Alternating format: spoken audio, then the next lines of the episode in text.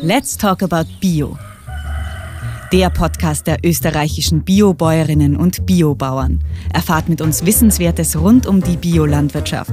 Zum Beispiel, dass man Bio-Lebensmittel immer am EU-Biologo erkennt. Und begleitet uns zu ExpertInnen und Biobetrieben im ganzen Land. Diese Podcast-Folge wird unterstützt von Bund, Ländern und Europäischer Union. Ja, hallo und herzlich willkommen zu einer neuen Folge von unserem Podcast Let's Talk About Bio. In unserer heutigen Folge dreht sich alles schon um Weihnachten. Wir sind zwar erst in der Novemberfolge, aber wer schon mal in den Supermarkt geblickt hat, merkt, Weihnachten steht schon vor der Tür. Wir freuen uns alle schon aufs Fest. Und deshalb schauen wir uns zwei Themen an, die sie ähm, im Lebensmittelbereich und auch ähm, dann im Wohnzimmer rund um Weihnachten drehen, nämlich einerseits ähm, den Biokarpfen und andererseits den Bio-Christbaum. Zu Gast bei mir habe ich heute den Heinrich Holler vom Gut Horneck. Ähm, hallo Heinrich, schön, dass du da bist. Herzlich willkommen, freut mich sehr, dass ich da sein darf. Und andererseits auch in Georg Gock von Christbaum Gock. Hallo Georg. Danke für die Einladung. Ich freue mich auch, dass ich heute da sein kann und darüber etwas zum Besten geben darf. Das sind zwei sehr spannende Themen, ähm, die sich ums Weihnachtsfest drehen.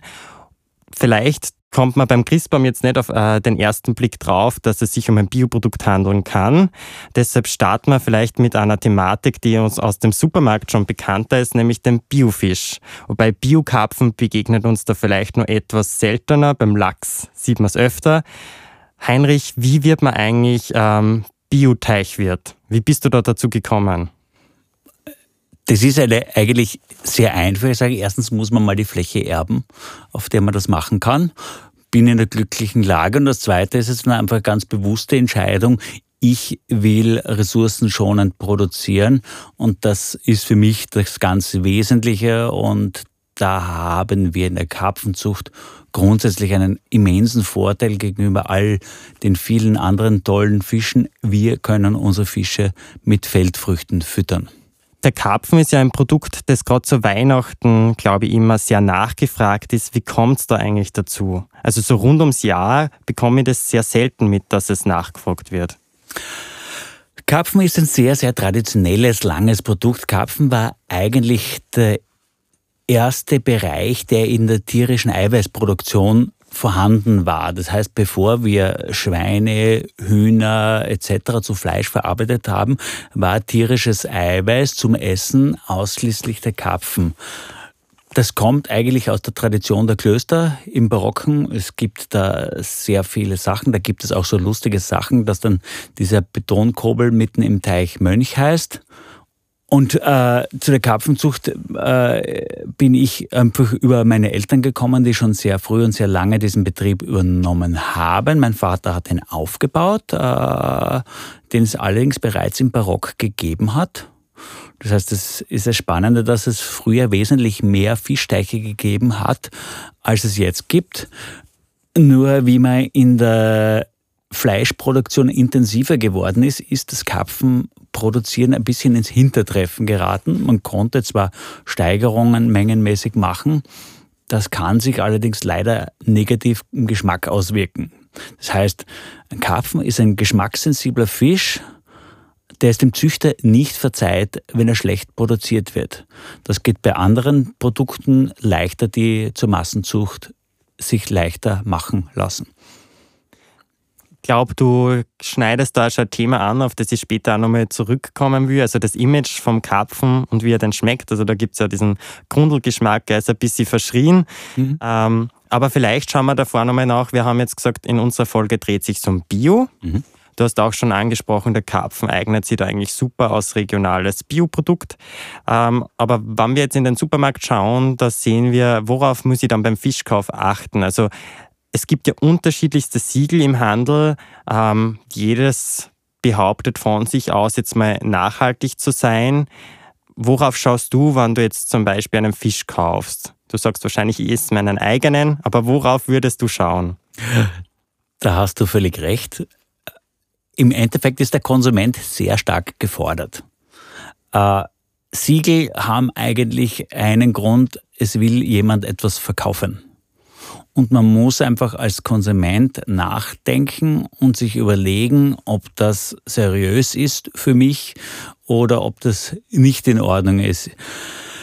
Bioproduktion ist grundsätzlich einmal die bestkontrollierte Landwirtschaft äh, im Bereich äh, wo der Landwirt tatsächlich wirklich äh, fixe Kontrollverträge hat. Also da ist die Sicherheit am höchsten und äh, daher kann man da schon sehr weit gehen. Man soll regional denken, was ist bei uns möglich, was macht bei uns wirklich Sinn zu produzieren und danach sollte man fragen. Gut, dass du das ansprichst, weil das ist auch ein wichtiger Punkt bei Bio. Also bei Bio handelt es sich um eine Form der Landwirtschaft. Das heißt, Biofisch kommt immer aus einer Aquakultur. Und ähm, wenn man jetzt in den Handel schaut, da gibt es einerseits beispielsweise das MSC-Siegel, also das ist Marine Stewardship Council. Das heißt, diese Fische sind Wildfang, das ist schon mal ein Standard, der gemeinsam ähm, mit dem WWF entwickelt wurde, aber auch vom WWF mittlerweile in der Kritik steht, weil die Betriebe quasi sich für einen nachhaltigeren Fischfang ähm, also sie geben das Versprechen und bekommen alleine aufgrund des Versprechens dann oft schon das Siegel. Ähm, das gleiche gilt dann fürs ASC-Siegel, also das wäre das gleiche Siegel für Aquakultur. Ähm, das sind sicher Siegel, auf die man beim Fischkauf schon mal achten kann. Also besser natürlich mit als mal ohne. Und dann findet man aber auch Biofisch, meistens den Lachs in jedem Supermarkt in Österreich. Und da weiß man dann, das ist eben kontrolliert. Ähm, und da würde ich mit dir jetzt auch kurz nachfragen, so, also ein Biofisch haben wir gelernt, der lebt in Aquakultur. Wie kann ich mir das vorstellen? Das ist ein sehr, sehr spannendes, weites Feld, sage ich mal. Zwischen Bio und Bio sind riesige Unterschiede. Äh, wenn ich das jetzt einfach einmal kulturell betrachte, muss man schauen, will ich einen Raubfisch essen oder will ich einen Friedfisch essen? Wenn ich jetzt Raubfische esse, dann brauche ich zum Füttern tierisches Eiweiß. In meiner Teichwirtschaft produziere ich auch Raubfische, also Hecht, Wels und Zander, das ist dabei, aber wir produzieren auf 30 Hektar 500 Kilogramm. Und wenn ich jetzt andere Raubfische haben möchte, Lachs, Forelle etc., dann muss es mir klar sein, die brauchen auch tierisches Eiweiß und das wird irgendwo herkommen müssen. Nachdem das nicht gezaubert sein kann, ist es meistens äh, Meeresfischfang. Wenn ich sozusagen High-End haben möchte, sprich das äh, edle, hehre Tier, dann muss mir bewusst sein, ich greife in einen ganz hohen Energielevel rein. Und daher ist aus meiner Sicht der Karpfen per se grundsätzlich einfach schon sehr gut gestellt, weil er zu einem guten Teil mit Pflanzen ernährt werden kann. Genau, du sprichst jetzt ein Thema an, also natürlich also die Ernährung, das heißt Karpfen pflanzlich, das heißt du fütterst Getreide wahrscheinlich zu. Ja. Genau. Ähm, Wobei man sagen muss, der Karpfen ist kein kleiner Pflanzenfresser. Das wäre irreführend, wird auch vielfach so gesehen. Er braucht auch tierisches Eiweiß, aber nicht in der hohen Menge. Und man kann Karpfen wenn man sie mit Getreide zufüttert, nur bis zu einer gewissen Menge im Teich machen. Es gibt auch äh, Länder, wo Karpfen intensiv produziert wird mit Fischmehl-Zusatzprodukten. Das geht schon auch. Das könnte man wie eine Lachsfarm betreiben. Äh, aber das wollen wir hier nicht. Ja, und was aber die Bio-Lachsfarm und deine Karpfenteiche gemeinsam haben, für beides gibt es quasi in den Bio-Richtlinien Vorschriften, wie viel Fisch du pro ähm, Kubikmeter Wasser halten darfst. Das heißt, und das ist grundsätzlich eben, Biofische haben mehr Platz. Es wird wie auch in der Nutztierhaltung bei anderen Tierarten darauf geschaut, dass die äh, Fische ihre natürlichen Bedürfnisse ausleben können. Und dadurch wird versucht zu vermeiden, dass die Fische beispielsweise erkranken, dass man dann wirklich, wenn man Antibiotika einsetzen muss, die nur einsetzt, wenn es wirklich notwendig ist und dann auch wie bei anderen Tieren die doppelte Wartezeit quasi hat, bis man das Produkt dann weiter vermarkten kann. Ähm, beim Karpfen kommt natürlich halt der Sonderfall dazu, es ist ein Teich. Und wie schaut so ein Karpfenteich aus? Wie kann ich mir das vorstellen? Äh, wir haben 30 Hektar Wasserfläche. 30 Hektar Wasserfläche, genau. Auf insgesamt 27 Teichen. Äh, und da muss ich vielleicht erklärend nochmal ganz einfach, äh, damit die Leute sich das vorstellen, den Unterschied zwischen Raubfischen und Friedfischen in natürlicher Form.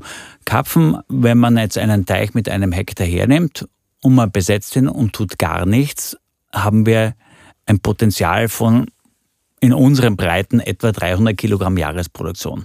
200 bis 300 Kilogramm. Wenn ich jetzt Getreide zufüttere, dann machen wir um die 1000 Kilogramm, hängt von dem einen Teich besser, der andere schlechter. Also es ist, man muss schon auch ein bisschen seine Teiche kennen.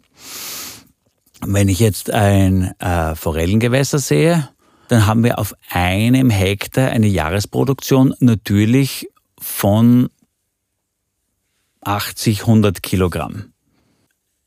Die Fische werden aber in Produktion eben industriell produziert. Das heißt, man kann auf sehr kleiner Fläche sehr viel produzieren. Das heißt, im konventionellen Bereich geht man durchaus auf 150 Tonnen am Hektar. Das heißt, die Forelle wird von einer natürlichen Produktion von 100 Kilogramm auf 150 Tonnen pro Hektar gebracht und der Karpfen wird von 200 Kilogramm auf 1000 Kilogramm gebracht. Das heißt, das ist auch das Problem, warum bei Karpfen sich die Industrie so wenig interessiert, weil es nicht so gut industrialisierbar ist wie Raubfische. Und deshalb wird es kleiner bleiben und die Leute die das gerne essen, verstehen auch mittlerweile, dass das ein Luxus ist, den sie essen, weil sie essen nicht ein Retortenbaby, sondern sie essen das, was die Natur, was die Landschaft hergibt.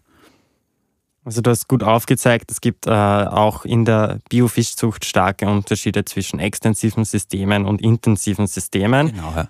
Und es erklärt vielleicht auch, warum wir unsere Folge jetzt schon im November haben, weil wer einen Biokarpfen haben will zu Weihnachten, der sollte sie auch vielleicht rechtzeitig darum kümmern, einen zu bekommen. Aber wenn wir, wir haben jetzt sehr viel über Kilogramm geredet, wenn wir jetzt wirklich auf den Fisch mal schauen, also wie lang braucht denn so ein Karpfen, bis er quasi fertig ist? Also bis, bis du sagen würdest, so, den kann ich jetzt verkaufen. Also wie, wie lang wächst so ein Karpfen? Wie schaut denn da das Leben typischerweise aus? Also wir am Guterneck, beziehungsweise allgemein in der Steiermark, könnte sagen, gibt es einen Dreijahreszyklus. Das heißt, im ersten Jahr werden die Fische äh, etwa so um die 10 Decker, ist gleich 100 Gramm groß. Und im zweiten Jahr sind wir bei 250 bis 500 Gramm und im dritten Jahr kommt man auf zwei bis, bis drei Kilogramm. Das hängt immer davon ab, wie viel Stück ich pro Einheit setze. Und ich versuche jetzt eigentlich eher sozusagen relativ wenig Stück zu setzen, um die einzelnen Individuen größer werden zu lassen. Also einem sehr spannenden Grund glauben die Leute, dass große Fische schlecht sind. Oder äh, klein und zart ist gut. Ich bin der ganz gegenteiliger Meinung. Größere, ausgewachsene Fische haben natürlich einen etwas festeren Biss. Und klein und zart hat für mich eine ganz klare Definition. Sie heißt nämlich schnell und billig. Das ist natürlich besser für die Produzenten. Unsere Fische müssen gut wachsen. Das dauert halt einfach drei Jahre lang und die sind nicht in ein paar Wochen fertig. Und das begründet auch einen Preis. Okay, jetzt kann ich mir das mal besser vorstellen. Also drei Jahre braucht es, um einen Biokarpfen von dir zu bekommen. Und vielleicht sprechen wir jetzt auch das Thema an. Wir haben von klein und zart geredet. Der Karpfen hat ja so ein bisschen ein Image eines Fisches, der sehr fettig ist und der auch oftmals ein bisschen diesen Grundelgeschmack, diesen schlammigen Geschmack hat. Ähm, wenn man natürlich bei dir schon mal war und einen Karpfen probiert hat, dann kann man sich vom Gegenteil überzeugen. Aber wie, worauf muss ich jetzt achten, wenn ich sage, ich will einen Karpfen, der super schmeckt? Äh, Bernhard, da sprichst du eine große Sache an. Ich habe es auch ganz kurz am Anfang schon erwähnt, der Karpfen ist ein geschmackssensibler Fisch. Wenn er schlecht behandelt wird, dann schmeckt er auch leider so. Und äh, ich bin jetzt leider auch nicht heilig, also es sind auch mir schon Fehler passiert. Das Hauptproblem ist dann, der Fisch schmeckt dann schlecht, wenn der Produzent nicht äh, die Regeln der Natur beachtet. Der Teich, wo der Fisch drinnen ist, ist geeignet für eine gewisse Menge zu produzieren. Und wenn man das überschreitet, kann man natürlich auch mehr produzieren. Das ist schon richtig. Aber geschmacklich wird man nicht sehr glücklich dabei. Äh, speziell Profis waren sie da zum Beispiel in der DDR. Wir können die meisten sich noch daran erinnern. Das war dieser zweite Teil von Deutschland. Und die haben einfach äh, Karpfen zum Produktionsmecker erklärt und die haben das 10 bis 20-fache von dem produziert im Hektar, das wir heute produzieren. Und das schmeckt man natürlich dann extrem. Es ist auch die Frage, inwieweit das wirklich rentabel ist, so viel zu produzieren. Aber das ist ein altes Problem, dass die Leute glauben, wenn ich viel mache, dann habe ich viel viel ja, nur wovon viel? Das ist die Frage. Meine Frage war also, gibt es einen typischen Zeitpunkt, wo man sagt, also da wird ähm, der Karpfen gefischt, also mit der Angel wird der Karpfen ja nicht gefischt in diesem Fall. Äh, äh, richtig, also schon, wenn man sehr viel Zeit hat, aber das würde, wenn ich jetzt meine Angelstunden in Betracht ziehen, würde ein etwas teurer Filetpreis werden. Äh, aber die klassische Zeit des Karpfens ist eigentlich die kalte Jahreszeit. Da ist auch die Qualität des Fleisches am besten. Schlicht und einfach, äh, weil der Karpfen ja ein Warmwasserfisch ist und das im Sommer weicher ist und auch tendenziell leichter einen kleinen Beigeschmack haben kann, ist es einfach von November bis März sehr gut. Ich habe früher sehr lang vermarktet, mache das nicht mehr einfach auch als Respekt den Tieren gegenüber, weil äh, mit den Warmwassertieren ist es in der heißeren Jahreszeit nicht so positiv zu arbeiten. Ja, danke dir. Jetzt haben Sie, glaube ich, viele meiner Fragen schon geklärt und der Georg ist schon ein bisschen so schade in den Startlöchern. Jetzt wissen wir vielleicht schon, was zu Weihnachten auf den Tisch kommt. Äh, aber jetzt schauen wir uns mal den Christbaum an. Also ich glaube, nicht jeder denkt dran, dass auch Christbäume Bio sein können. Georg, wie kommt es dazu, dass du, du bist ja ein, eigentlich ein reiner Bio-Christbaumbauer. Wie hat sich das bei dir ergeben? Es hat sich bei uns auch so ergeben, dass wir von unseren Spielgeldern den landwirtschaftlichen Betrieb übernommen haben, der vorher fremd bewirtschaftet war. Das heißt, die Flächen waren verpachtet und äh, meine Frau und ich darüber nachgedacht haben, äh, wie man auf relativ kleiner Fläche, auf unseren relativ steilen Hängen äh, Landwirtschaft betreiben kann, ohne dass man jetzt Erosion, Abschwemmungen und so weiter hat, was man ja leider immer wieder sieht. Äh, und sind dann in der ganzen Recherche äh, dazukommen mit, den Lieben, mit der Liebe zu den Schafen, äh, mit einem forstwirtschaftlichen Interesse und relativ viel Blauäugigkeit äh, in diese Christbaum-Kulturgeschichte eingestiegen, äh, haben relativ viel äh, Lehrgeld gezahlt äh, von Fachleuten als un, fast unmöglich eingestuft, einen Bio-Christbaum zu produzieren. Und so sind wir zum Christbaumbauer geworden. Äh, und es funktioniert mittlerweile nach, nach vielen, vielen Jahren Erfahrung äh, relativ gut. Und wir sind heute schon in der Lage, äh, dass wir hochqualitative Bäume äh, auf, auf Bioniveau äh, produzieren können. Jetzt eine ganz naive Frage: Was kann denn an einem Christbaum nicht bio sein?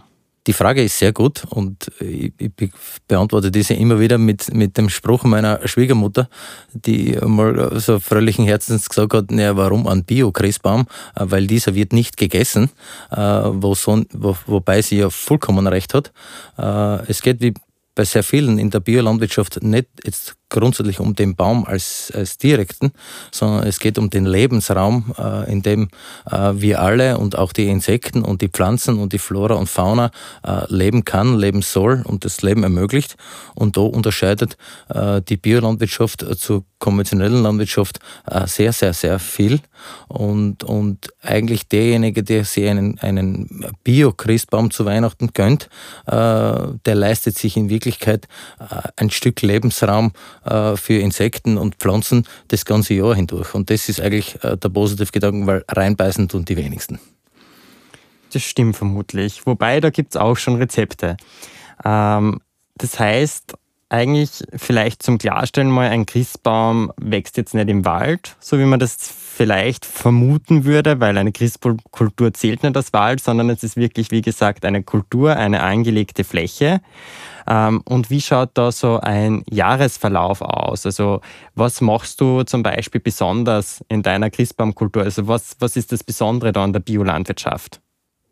Ja, der Christbaum wächst nicht, nicht mehr im Wald. Äh, mittlerweile sind fast 98 Prozent aller äh, Christbäume sind, äh, auf landwirtschaftlichen Spezialkulturenflächen zu finden. Ähm, ganz wenige kommen wirklich noch aus dem Wald. Äh, die landwirtschaftlichen Spezialkulturen sind natürlich sehr arbeitsintensive Kulturen. Und wenn man jetzt bei uns den, den Jahreskreislauf, das heißt, wir fangen im, im, im erzeitigen Frühjahr an, wieder die, die jungen Bäume zu setzen, äh, nachzusehen, die Flächen, wo, wo geerntet wurde, dass wieder ein Gras und, und ein Bewuchs da ist. Äh, geht, das geht dann gleich fließend über in den ersten Kulturschnitt dann im Mai haben wir die, die Terminaltriebsregulierung. Das heißt, der Baum wird, wird in, der, in der Höhe, sagen wir es einmal, gekürzt, beziehungsweise am Wachsen gebremst, mechanisch. Äh, und, und bei der Seitenkontrolle, da werden ähm, Knospen herausgesnippt, hast, äh, herausgezwickt oder gebrockt, damit der Baum nicht so eine breite Fülle und einen breiten Habitus bekommt. Und das geht dann laufend über wieder in, in Beikratregulierung. Das heißt, wir müssen schon das Gras kurz halten, äh, wobei wir Christbaumschafe in unseren Kulturflächen haben, äh, die eine, wenn man es ehrlich sein muss, wirklich eine nahezu unbezahlbare Arbeit leisten. Äh, aber Schafe sind wie Schafe sind, sie fressen auch nicht alles. Äh, das heißt, wir mähen schon ein bis zwei, teilweise dreimal im Jahr äh, die Flächen nach äh, damit der Baum sich entfalten kann und damit das Gras nicht in die Bäume hineinwächst, weil es ja optischer Mangel wäre. Okay, das hat jetzt sehr technisch geklungen. Also um es vielleicht für mich runterzubrechen, das heißt, du machst Korrektur, Korrekturschnitte beispielsweise eben bei der Triebspitze, dass der Baum gleichmäßig langsam wächst und jetzt buschig bleibt, oder? Naja, die, die Höhen Korrektur des Baumes ist folgendes. Die, die, die Tannenarten haben alle eine sehr kurze oder sehr lange äh, Jugendentwicklung. Also er braucht relativ lange, bis er, bis er einen Meter hoch ist. Und, und wenn er dann wüchsig wird, dann macht er relativ hohe Jahresschübe. Und damit man diese Jahresschübe bremst, da gibt es eine eigene Zange, die den Baum verletzt. Und da kann man den, den Baum bis zu 30 Prozent seines Höhenwachstums nehmen. Äh, ansonsten würde er genau in Augenhöhe relativ leer oder nackt aussehen. Ähm, eine Methode, die mittlerweile verbreitet ist, äh, die mechanische Methode. Es gibt auch andere. Äh, bei uns im Biolandbau ist eh nur die mechanische erlaubt. Äh, und das zeichnet natürlich einen Qualitätschristbaum aus, äh, dass er eine gleichmäßige Wuchsform hat. Also das ist das optische Erscheinungsbild eines Christbaums ist natürlich für die meisten Kunden das Nonplusultra. Und das ist auch eine Nanona-Net-Frage. Genau, also man sieht schon, es sind sehr viele Handgriffe und Schritte dazwischen, bis man dann den Christbaum eigentlich kaufen kann. Ähm, und du hast die Schafe schon erwähnt. Das heißt, das ist auch ein wichtiger Punkt eigentlich bei einer Bio-Christbaumkultur. Du verwendest keine Herbizide, also Mittel gegen Beikräuter beispielsweise, und keine chemisch-synthetischen Pestizide beispielsweise, also gegen Schädlinge, wenn man so nennen will. Ähm, du hast auch gesagt, der Baum schießt dann nach einer gewissen Zeit in die Höhe. Wie kann ich mir das eigentlich vorstellen? Also dieser typische Christbaum, so der ist ein 1,80 Baum oder 2 Meter Baum, wie lange braucht denn der eigentlich, bis er diese Höhe erreicht und ihn kaufen kann? Ja, ein 2 Meter Baum braucht schon acht Jahre, acht bis zehn Jahre. Es gibt natürlich Unterschiede, äh, bis er die 2 Meter erreicht. Ähm, zehn Jahre, 2,50 Meter, das ist dann eh schon das äh, obere Ende des normalen Wohnzimmerbaums. Äh, und in dieser Zeit muss man den Baum jährlich frei von Bewuchs halten äh, und schauen, dass er Licht, Luft und Sonne hat, äh, damit er ordentlich wachsen kann und auch diese begleitenden Kulturmaßnahmen. Äh, wenn wir jetzt nochmal zurückkommen auf die Schafe, äh, die Schafe haben ja noch einen weiteren Vorteil, äh, sie fressen das Gras und düngen zugleich die Bäume. Das, das gleichzeitig vertreten sie mit den ständigen Beweiden die Wühlmäuse, was auch ein relativ großer Vorteil ist, dass wir mit Mäusen nicht wirklich Probleme haben weil du beispielsweise sagst, düngen. Jetzt wird man vielleicht auch nicht dran denken, dass man einen Baum düngen muss, aber wenn ich jetzt ein schönes grünes Nadelkleid zum Beispiel haben will, ein dunkelgrünes, dann ist das ein wichtiger Faktor, oder? Ja, Düngung bei Christbäumen, keiner denkt dran. Äh, es ist wie jede Pflanze, hat, hat auch ein Christbaum äh, ein Nährstoffbedürfnis. Äh, das heißt, der, der, kleine Baum hat nahezu keinen Nährstoffbedarf, äh, hingegen der große Baum schon einen relativ hohen. Äh, und man muss auch äh, den, den Bäumen die, die Nährstoffe zur Verfügung stellen, damit er sattgrüne und ordentliche Blätter bzw. Nadeln aufbauen und, und erhalten kann. Ähm, und wir machen es so, dass wir alle Flächen begrünt halten und wir mittlerweile äh, eine gemischte Form von Kulturen haben, das heißt kleine und große, äh, wovon dann bei den kleinen Bäumen die Wiese wächst, äh, die dann zum Dünger werden, auf die die, die großen Bäume zugreifen können. Und das funktioniert mittlerweile sehr gut. Und es hat auch den Vorteil, dass eine schöne offene und luftige und, und, und lockere Christbaumkulturfläche vorhanden ist. Ja, das klingt nach einem sehr ausgeklügelten und schönen Prinzip. Und eigentlich, wenn ich dann einen 2 Meter Christbaum kaufe, habe ich zehn Jahre die Biolandwirtschaft unterstützt, könnte man sagen, oder? Es ist so, ja. Genau. Das ist, das ist, äh, wir haben sicher in unserer Kulturfläche äh, 50, mehr als 50 verschiedene Gräser- und Kräuterarten, äh, die auch, blühen und abblühen können. Das heißt, das, das äh, regeneriert sich selbst, die Wiesen. Äh, sie werden zwar auch nachgemäht, äh, und, und wenn man auch das, die ganzen die Insektenwelt, äh, die darin lebt, äh, nachschaut, es erfüllt mich immer wieder mit Stolz, welcher Lebensraum also eine Christbaumkulturfläche sein kann. Wir haben jetzt auch beim Karpfen schon darüber gesprochen, wie man denn einen Bio-Karpfen erkennt und wo man ihn denn kaufen kann. Wie schaut das eigentlich beim Christbaum aus? Der Christbaum ist ja kein Bio-Lebensmittel an sich. Das heißt, er wird dann nicht mit dem EU-Bio-Logo gekennzeichnet. Wir haben auch schon Folge, äh, Folge über Bioblumen gehabt. Das heißt, beim Christbaum verhält es sich vermutlich ähnlich, oder?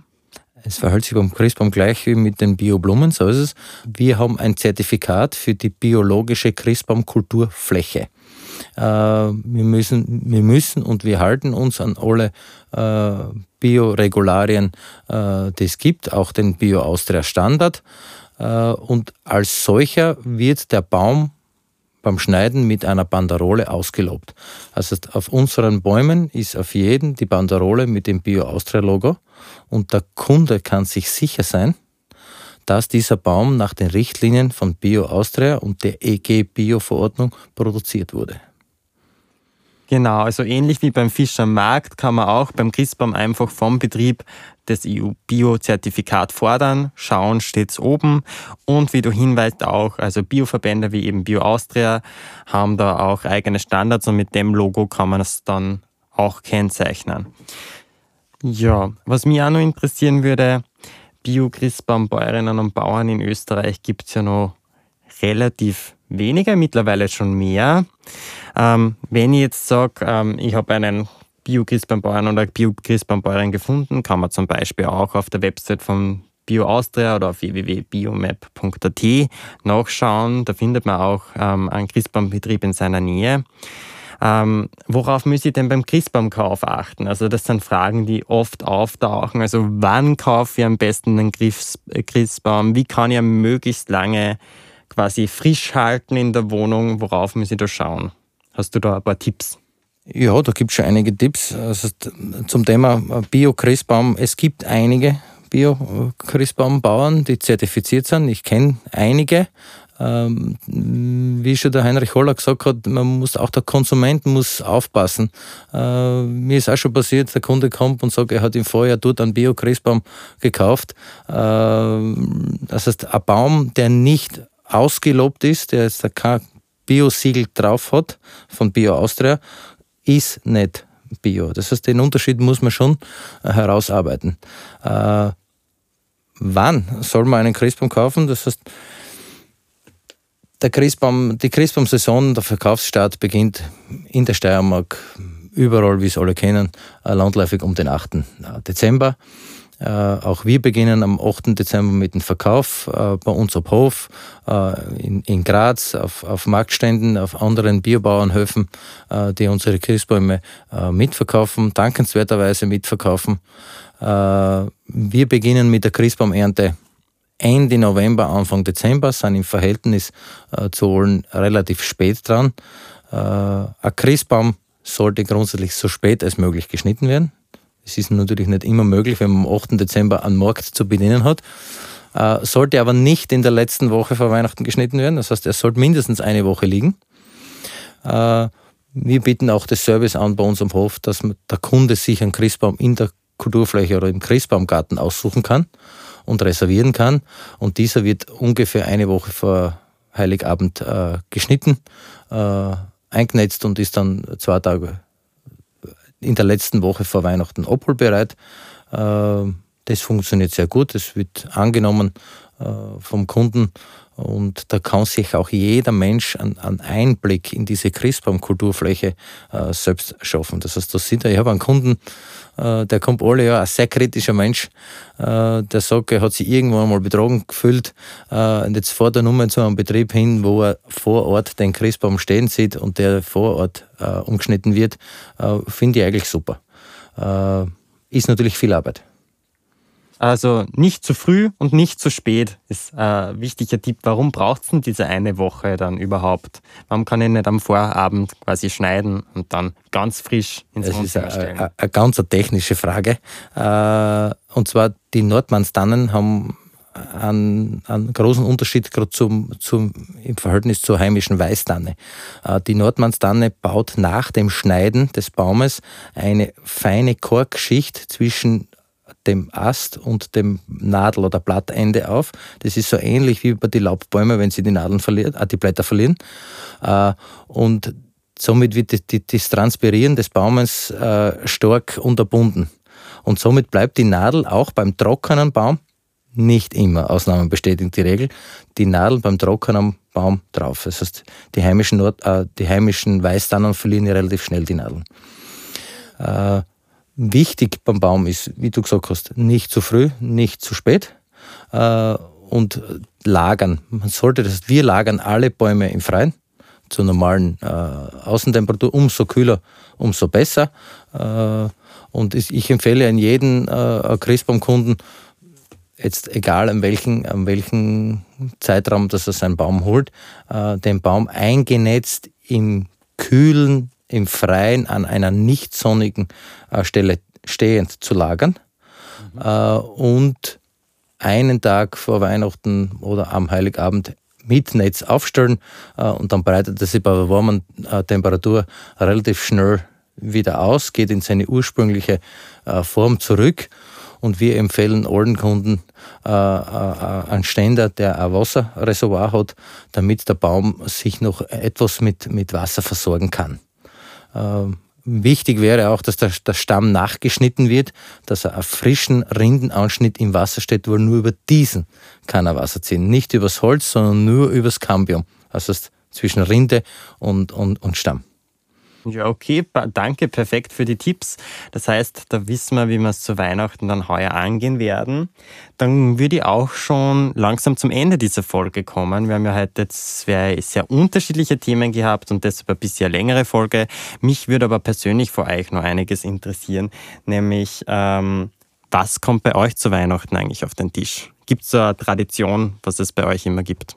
Also ich bin Fischzüchter aber ich habe eine ganz liebe Nachbarin am Biobauernmarkt in Altgrottenhof. Das ist die Elli, die liefert uns immer die Pute für unser Weihnachtsessen.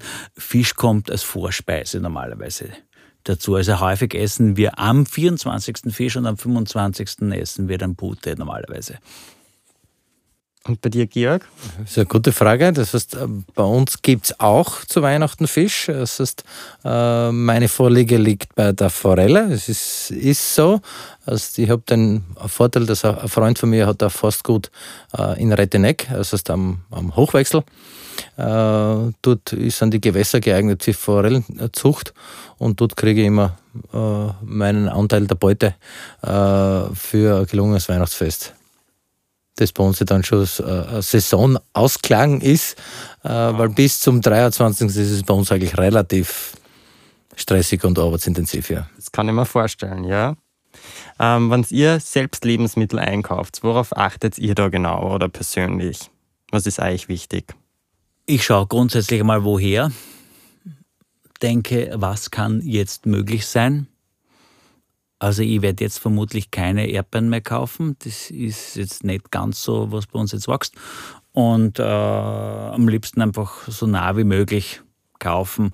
Und ich gehe ja immer gern zu den ganz kleinen Kreisler rein, wenn ich jetzt vielleicht eine nicht die top äh, perfekte Auswahl haben. Aber da weiß ich da auch heute auch einen, einen, einen Platz, einen Versorger, der ganz in der Nähe ist. Bei uns ist der Anteil der Bio-Lebensmittel äh, in, in unserem Haus extrem hoch. Das heißt, äh, ich, ich lege da sehr großen Wert drauf, äh, dass wir wirklich, ich will jetzt nicht sagen 100 Prozent, aber uns fast ausschließlich von, äh, von Bio-Lebensmitteln ernähren. Äh, das aus mehreren Gründen. Das heißt, äh, ich bin der Meinung, dass die selbst als Biobauern natürlich auch andere Biobauern mit unterstützen muss und kann und soll. Auf der anderen Seite äh, es bei vielen Sachen äh, äh einfach einen, einen anderen Geschmack hat, oder intensiveren oder, oder wie man es nennen will, das heißt saisonal, regional. Sie sehen, aller Munde wird leider aber auch sehr viel missbraucht, so ehrlich muss man sein. Äh, und das, auf das legen wir sehr großen Wert und das, das kann ich an jeden sagen. Auch, ja. ja, schöne Worte. Und dann würde mich noch ganz von euch interessieren. Habt ihr noch was, was ihr denkt, dass ihr gerne unseren Zuhörerinnen mitgeben wollt? Also gibt es irgendeinen Gedanken, wo ihr sagt, der ist jetzt noch nicht aufgekommen im Zuge des Gesprächs oder der ist euch besonders wichtig, dass man aus dieser Folge mitnimmt? Ja, genießen Sie das Leben, essen Sie gute Bioprodukte und äh, denken Sie einfach darüber nach, wie es funktioniert und wie es dem Produzenten geht und was es für andere Problemstellungen gibt, die rund um das Lebensmittel stattfinden. Es ist bei mir ähnlich. Man, äh, der Konsument ist, ist sehr mündig heute äh, und es ist natürlich jetzt aber im, im, in Zeiten der massiven Teuerung äh, für viele sicher auch eine Preisfrage, ob er sich das, das, das Bio-Lebensmittel oder auch ein Christbaum oder auch ein Fisch oder, oder welche Dinge auch immer in Bioqualität leisten kann und will.